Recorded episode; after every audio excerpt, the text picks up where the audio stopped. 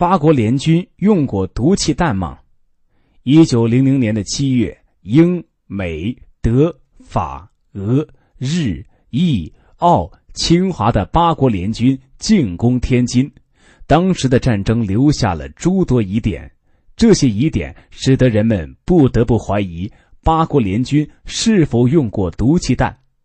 人们的怀疑来自这样几个疑点：一、死者为何以强不倒？清代的《西巡回銮始末记》中的描述详尽而细致，城内为死人满地，房屋无存，且因洋兵开放列低炮之故，各师倒地者生无伤痕居多。盖因列低炮系毒药掺配而成，炮弹落地即有氯气冒出，钻入鼻窍内者即不自知殒命。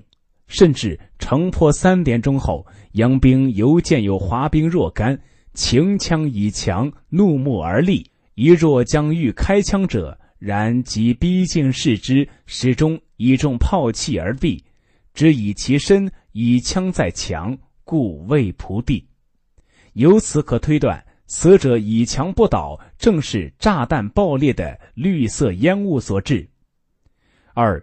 英军曾经使用专门的毒气炮作为发射工具吗？英军曾经使用的列低炮是当年为抵抗义和团从南非战场上紧急调用过来的。经多方考证，这种列低炮炮弹炸处绿烟四散，一米之内人畜闻之即死。万国公法曾决定，战争中不得使用此炮。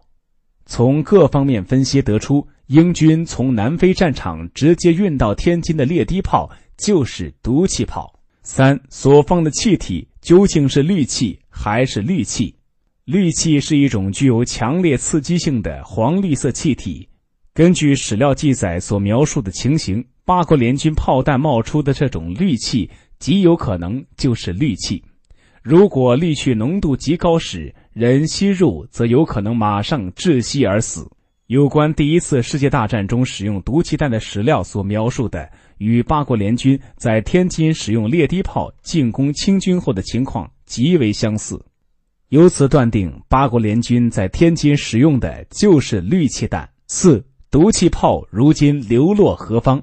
在那次炮攻天津之后，史料中再也没有发现关于列低炮的记载，也没有发现联军使用毒气弹的记载。这种被怀疑为毒气弹的武器，在很大程度上促进了八国联军的胜利。根据相关专家的考证，毒气炮在天津至少使用了三次。有人猜测，毒气炮是被清军炮击摧毁了。至今，人们仍无法拿出最直接、最确切证据来论证这些疑点，只能期待有真相大白的一天。